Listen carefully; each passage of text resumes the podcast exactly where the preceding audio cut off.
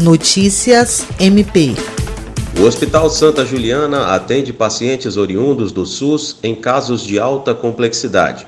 O Ministério Público Federal e o Ministério Público do Estado do Acre acionaram a Justiça Federal para obrigar a União a garantir, enquanto durar a pandemia da Covid-19, o fornecimento dos medicamentos sedativos, analgésicos e relaxantes musculares, que compõem o chamado kit intubação ao Hospital Santa Juliana, que atende o Sistema Único de Saúde em caráter complementar. O MP destaca a necessidade da ação em razão do comprovado desabastecimento desses fármacos no mercado nacional, bem como o impacto direto das requisições realizadas pelo Ministério da Saúde sobre as aquisições regulares do Hospital Santa Juliana junto a seus fornecedores o que coloca seus estoques em risco e, consequentemente, a vida e a saúde dos pacientes ali internados.